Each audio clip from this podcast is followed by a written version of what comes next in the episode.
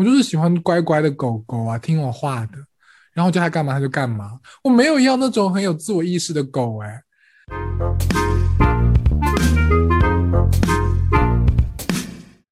欢迎收听二百五咖喱贡，我是你的主播小来，我是你的主播 Ryan。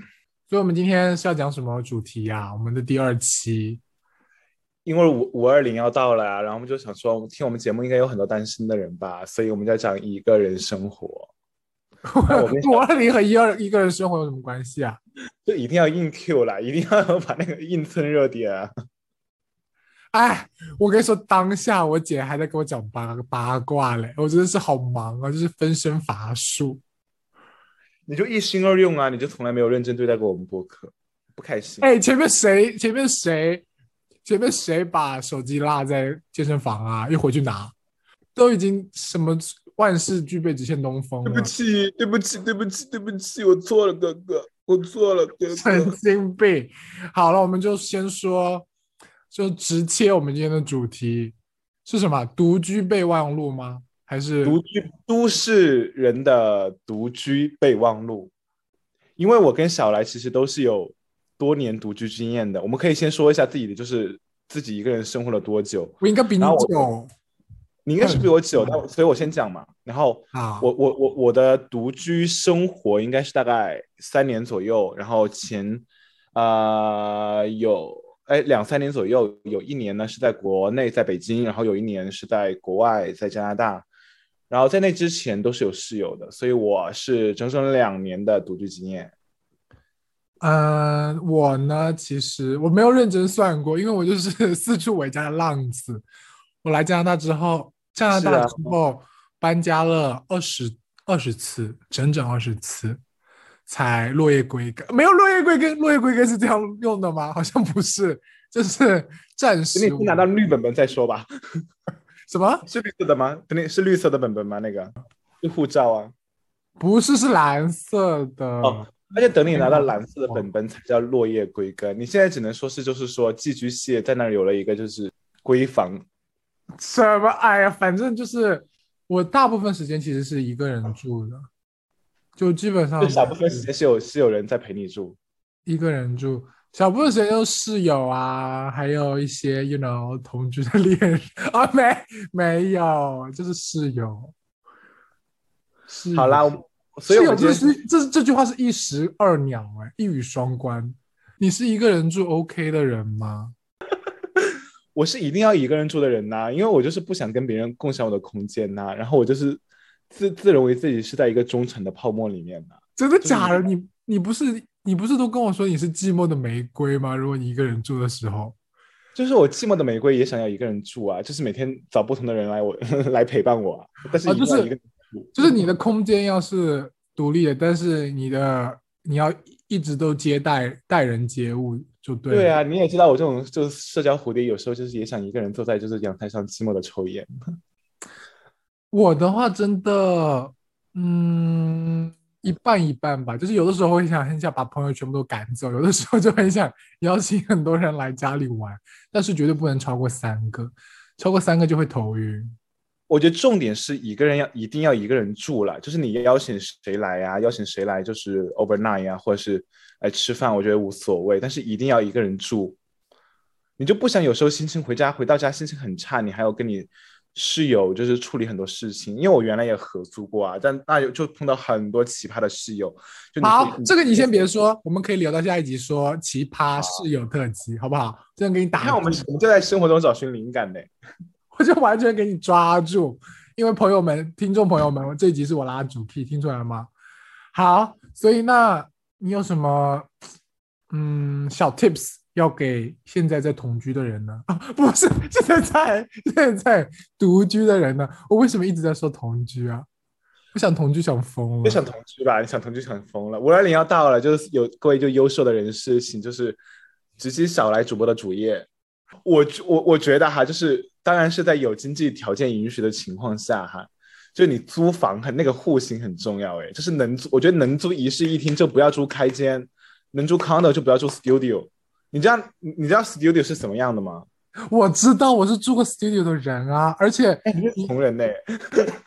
而且你说你说的这这个户型，我真的心有戚戚焉。我我的第一个点就是跟户型有个小相关。好，那你先分享。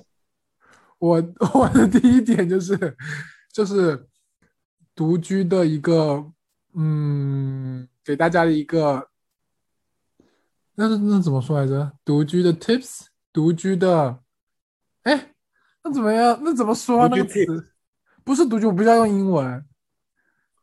独居备忘录，不是独居备忘录，独居注意事项。对，对，谢谢我的场外观众。你很不专业，我真的，你很不专业。你给我多少喝点酒吧，你。嗯啊，好，我的第一个同居的注意，我的第一个同居的注意事项 就是不要跟你的冰箱共处一室。哎，为什么？这个我倒是没有想过哎，就是你的冰箱绝对不可以不可以和你在同一个空空间下里面，就是在你同一个睡觉空间里面，因为你刚刚说户型啊，我就是我就觉得你说能住一室一厅就不要住开间，能住呃开间就不要住 studio，right？我就真的是点头如捣蒜。我之前就是一个人住的时候，做了一个 studio，然后那个冰箱就在我的床对面。是会有声音吗？还是说有异味啊？会有声音，就好死不死晚上它就是像地震一样的，就像真的不亚于汶川大地震，超级吵，就整个整个地板都在震动，我就很崩溃。然后我就想说我要解决这个这个事情，因为我我本人就是金牛座，就是着手于致力于解决各种问题。然后我就。我很疯的一件事就是把你猜我把冰箱放到哪里？厕所啊？你怎么知道？我没有跟你蕊过，你怎么知道？哎，因为这是我讲的点呢，就是因为你说你住那个，你就 studio 啊，那 studio 就除了厕所和那个你的卧室就没有其他空间，那 studio 不会有客厅之类的东西啊？哎，你真的好妙哦！就是我真的试图把冰箱放到厕所里面，但是我后面哦，然后那个好好死不死，那个厕所就巨大，就可以住一个人的那种。但是，嗯，其实那个冰箱是放得下的，就可以放一下冰，放到那个厕所里面。但是就是它那个没有插座，就没有办法连接到，嗯，插座上面那个冰箱。然后我就试图用排插，但是我后面就有搜 Google，他就说，哎，冰箱其实最好不要连排插，不然会走火。然后，因为因为冰箱其实它那个电压很大，而且你放到厕所又有防水等的那种问题，哎，你死里逃生呢？对呀，所以我就没有做这件事情啊。然后你知道我最后怎么办吗？我就把那个冰箱 拖到公共区域插上电，然后自己买了一个很很 mini 的冰箱放在自己的房间里面。但公寓允许你放吗？他那个公寓，我没有在管啊，我就是 break the rules 的人啊。是，你是就是那个 full of 什么什么叫那个 rebellion spirit？因为我就是很不爽，因为我真的睡不着觉哎，我睡觉大过天啊，我管他。因为如果你真的要跟我跟管理处的人讲，但是管理处的人没有认真给我解决这件事情，我想说那痛苦人是，最后我想说痛苦人是我就自己改变，然后我就买了一个小冰箱这样。所以就到我要分享的点了，因为你刚刚讲到，就是你你是国际大懒猪，你就是要睡觉，对吧？是我就是睡眠很重要，我觉得。就我的 point 就是你你是不能跟冰箱共处一室，我是不能跟床共处一室。你不能跟床共处一室，为什么？因为我现在在北京就有有有，然后被被前任从家里赶出来之后，就一个人就寂寞的在朝阳区租租房啊。然后人家朝阳区房价很贵，就是本学生、穷学生也租不到什么好的房子，就租到一个，就是那个房间，它是独立的房间哦。然后，但它就只有，就真的你目之所及、所见即所得，就只有一张床和一个小、很小很小的沙发。然后你知道跟床共处一室的坏处是什么？就是你回家，你只要待在家的时刻，你就整个人就在床上躺着，你就是一个废人。你知道，男生一旦你在床上躺着，你就会，you know do something。然后就导致那段时间我肾很虚了。哎呦，这能播吗？但我的点就是，你只要有一张床，然后在你的日常活动范围内，你就会一直躺在床上，你整个人就很废，你就做不了其他事啊，你就你就没办法，就是 you know like 来一本书，坐在阳台，然后一杯白一杯白葡萄酒，这也不是你这会干的事儿啊。一边欣赏一边欣赏城市景观，然后一边就是在知识的知识的海洋里翱翔，你就做不到啊！你那个床床，你就只在床上就是窝着玩手机，就小废物啊！就是你知道吗？嗯我最我最近看了一个丹尼表姐，她在台湾的旅馆里面隔离，她又说她在床上待了二十二个小时一天。一定要的。我隔我不是刚隔离，我就是每天在平均隔离的在床上待的时间就大大概二十个小时左右。有一好了好，了好了好了，那除此之外还有什么独居的注意事项嘞？因为你要说其实。我如果那样很细节的注意事项，其实我没有哎、因为我个人活的也是很 shady，就是一团糟。但我觉得有一个点很重要，叫做仪式感，独居的仪式感。因为你知道独居你要处理的最大的情绪问题是什么吗？来填空题，独居要处理自己的最大问，我自己的空虚寂寞。你对对对，我要给你鼓掌，你说的没错，你答的很好，就是孤独。所以我觉得仪式感很重要。然后我这里分享一个故事，就是我有个朋友啊，他也是独居，他在北京独居，然后他就是每周会给自己买一束花，哎，你为什么要抄我的故事啊？这是我要讲的点哎、你好烦哦。不行，我先讲了啦。然后他每每周会给自己买一束花，你知道最夸张是什么吗？最夸张是那个花谢了，那个花瓣不就干枯了吗？对啊他会，把那个干枯的花瓣贴在墙上。就而且还要吊起来就可以做干花呀。就对，是一定要的啊，就是一定要，而而且一定要我们生活妙招姐都在做这些事的啊。就是很热爱，做热爱生活大冠军呢。为什么我说生活妙招姐你不笑啊？这样我很难做效果呀。因为我觉得也还好。哈哈哈哈哈哈！好了好了，因为我也想说这一点，就是真的是买花哎、因为我本人也就是一个小抠门精，就很少花这种，就感觉你看花开了又谢，就是买来干嘛？就是垃圾。你有到需要买，你有到需要买花吗？你家门口不是就是成片的蒲公英，你可以直接摘采摘啊。蒲公英和花不一样，OK？蒲公英是废物，我要是漂亮的什么玫瑰啊，like 康乃馨，或者说那什么啊、呃尤加利，哎，尤加利不是花，但是尤加利很好闻，我很喜欢买尤加利放在家里，就感觉像走到了花店里面，因为我每次走到花店里面，那个尤加利的味道都是最重的那个樟脑味，就让我觉得哇，好提神哦！我就很喜欢把尤加利放在客厅里面，尤加利是我不知道尤加利是什么，尤加利是一种植物？就是小土狗啊，尤加利就是尤加利啊，什么啊？你这是绿植吗？好了，你自己去查了，我现在懒得跟你解释。我们回到正哎题，因因为说到这个，你知道，就独居，我发现我不知道多伦多啦，然后我知道北京就是大量的都市青年在大量的就是在家里购买绿植，哎，然后每次去他们家就感觉像走到了热带雨林，哎，走进热带雨林的感觉。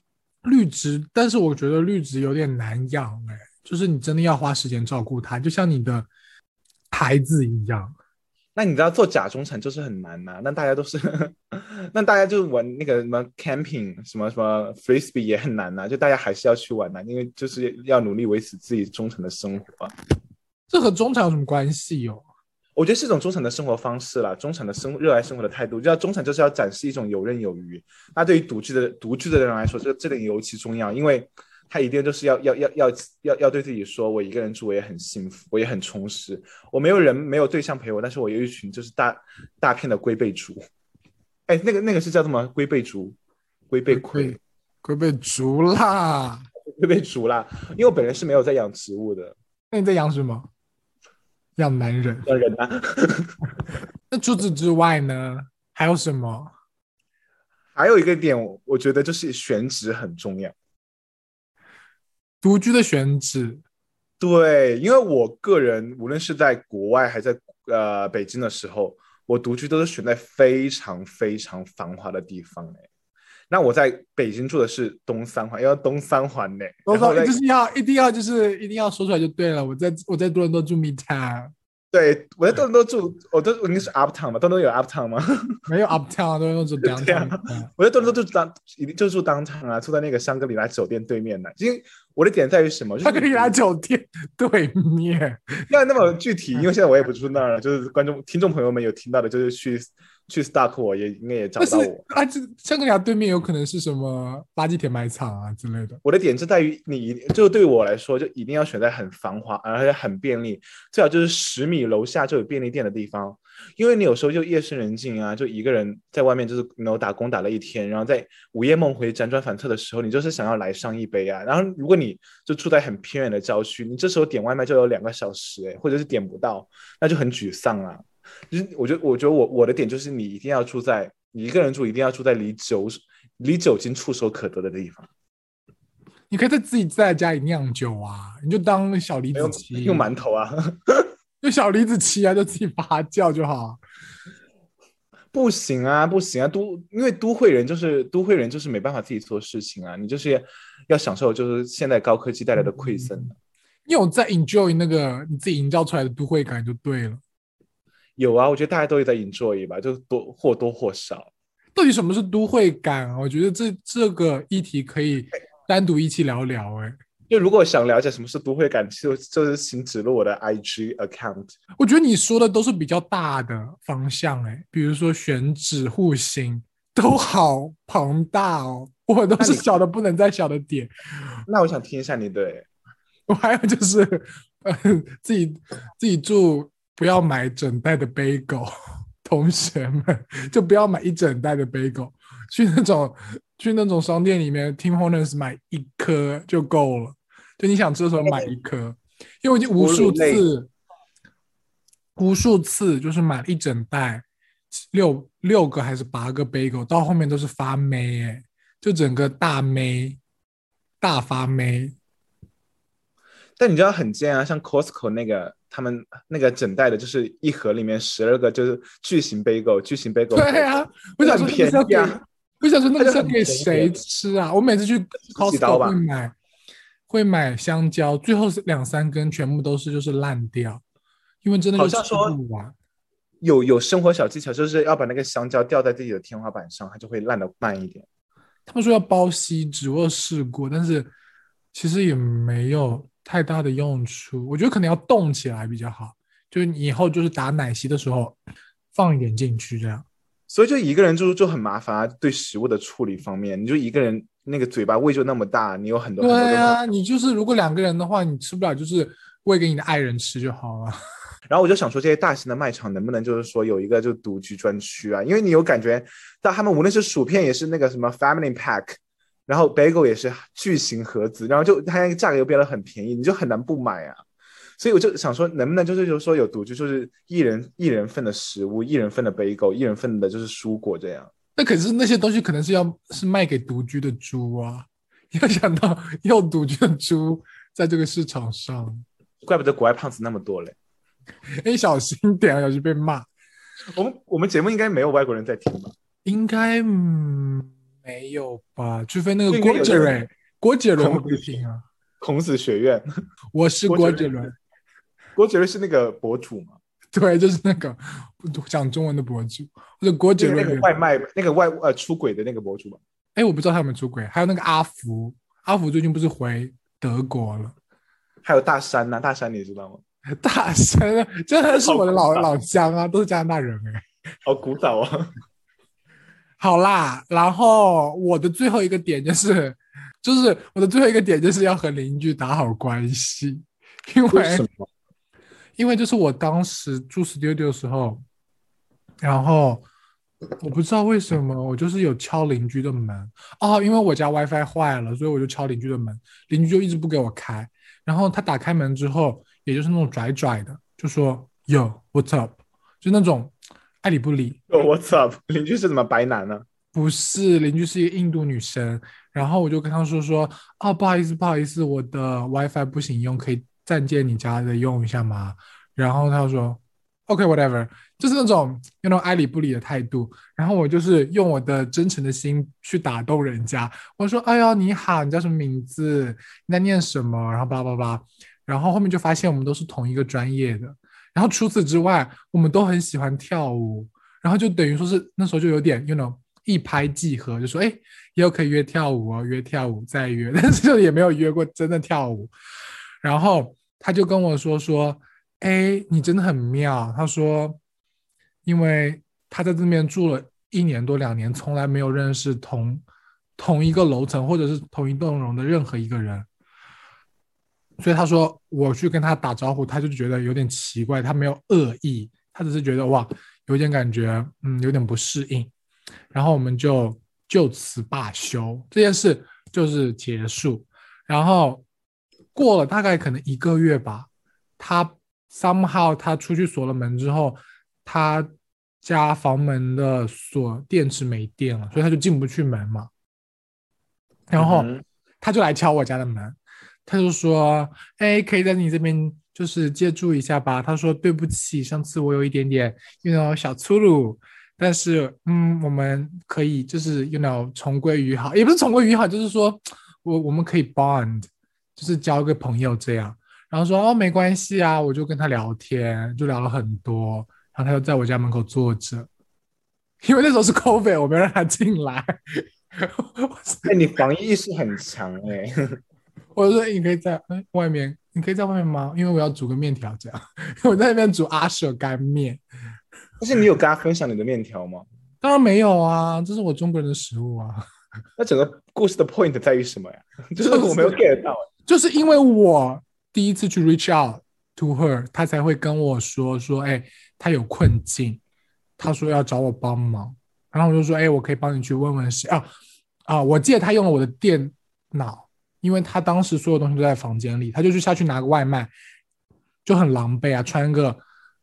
嗯，拖鞋、睡衣、手机都没有哎，你就让我想到，就是上海最近不是隔离吗？就整个上海都在隔离，然后我就听朋友讲说，他们就是说，就有那种很好的邻居，就比如说他团购买了很多很多的面包，然后自己吃不完，因为就像刚刚讲的会坏掉，他就会把那个面包就放在门口，然后在他们那个小区群里面说，谁需要面包了，就自己到那个门口去拿。面包可以冻起来啊，冻起来解冻了再吃啊。可人家也想奉献社会啊！你这怎么那么小气啊？我就是我就是很狭隘的一个人啊，怎么样？哎，但是我不太同意，我 Kanda 不同意你这个点呢。不同意我要跟邻居打好关系吗？就是我觉得点头之交就好，因为我当时在多伦多就发现一个事情，就是我当时呃在便利店的时候，我们楼下有便利店嘛，然后就有一个我们楼下的邻居在那遛狗。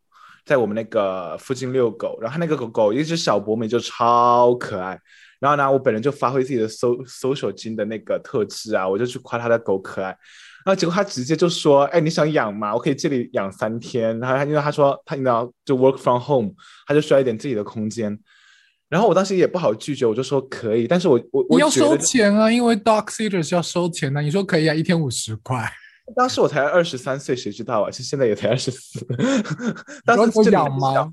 没有人知道这样，没有人知道这个规矩啊。然后就说，我我就是中国人嘛，就说啊，可以啊，可以啊，改天你联系我就好。结果没有想到，他当天晚上就给我发那个短信呢。他真的很不爱那只狗哎哎，而且他应该是，我觉得应该是东亚人吧，但是应该是就是来，就是从从小在这边的人。然后我就想说，就是哎，没有一点亚洲人的规矩是吧？然后他就给我发那个发短信，就说就说啊，明天周三，然后我想要休息三天，你可以帮我养狗嘛？然后我就想说，就人家已经给我发短信了，我也没办法拒绝啊。你就应该说，Sure，I will only charge you fifty dollars per day because we are neighbors。他肯定就不会。呀，我学到了，那下次我觉得我就是会这样，但是我当时就不知道啊，当时我就说就硬着头皮就答应了呀。就被人利用啊！你真的？你知道那只狗有多贱呢？那只狗多贱！那只狗就是老狗啊，很老的小狗。然后它就是它主人在的时候，它爸爸在的时候就表现的很乖，就一直过来蹭我啊。当时我朋友也在，就一直过来蹭我们的腿啊，就表现的很很可人，很 adorable。然后结果就它主人一走，我们要给它换尿布，因为那个太老了，它会到处撒尿。我们要给它换尿布，它咬我们呢。啊，真的就真的是吃药哎，然后他我们就发短信给那个主人，然后主人上来之后他又装乖，然后主人一走他又整个就是本性大暴露，就那三天我就是有如有如在地狱。然后你真的让他养了三天哦，你真人很真的把他换了大概二十个尿不湿吧，然后每天还花时间去遛它。然后就是把它当做，这它唯一的用处就是被我当做我的那个社交货币，就拍了，就跟他合影了几张，发了我，就放放在我的那个软件的那个软件的主页上。社交货币嘞，你现在哦，所以那一张就是那个狗的照片呢。对，所以如果观众朋友有刷到我的 Tender 或者是其他软件，会发现我有一种抱着狗的照片，那就是那只贱狗。那个狗还蛮可爱的哎，会咬人，而且所以你现在知道人类能有为多少，you know 外貌买单了吧？是，就不要被轻易被外貌欺骗，然后也不要随便跟邻居搭讪，不然就会被养三天很。不是，而且它如果被它你被它咬的话，你会直接把它送回去吧？要是我的话，因为我当时有帮一个帮一个人养狗，但是我是有收钱的，养一个下午二十五块，结果我快崩溃，就是那个狗很臭，然后又狂掉毛，在我的沙发上蹭来蹭去，我就真的很不喜欢它。我就是喜欢乖乖的狗狗啊，听我话的。然后叫它干嘛它就干嘛，我没有要那种很有自我意识的狗哎，我真的就是抽盲盒啊！你永远不知道你帮别人养的狗是什么样子啊。好了，毕竟我收钱，毕竟我有收钱，就说算了。对你收钱你就做好事儿啊。然后之后那个人就我把他送回去之后，他就又过了一周，然后又又又发短信过来说他又要就是 out of town like for a while。然后就说要不要就是又帮他养狗，我当时就说啊，我人在温哥华，然后就算了吧。你就说，你就说根据我的嗯分析呢，还有他上次表现，我觉得一天大概一百块吧，他就可能会乖乖闭嘴。好了，那我们这一期的节目就差不多到此为止啦。应该观众朋友们会觉得很精彩吧？应该这期有精彩，我觉得我们的 energy 是对的。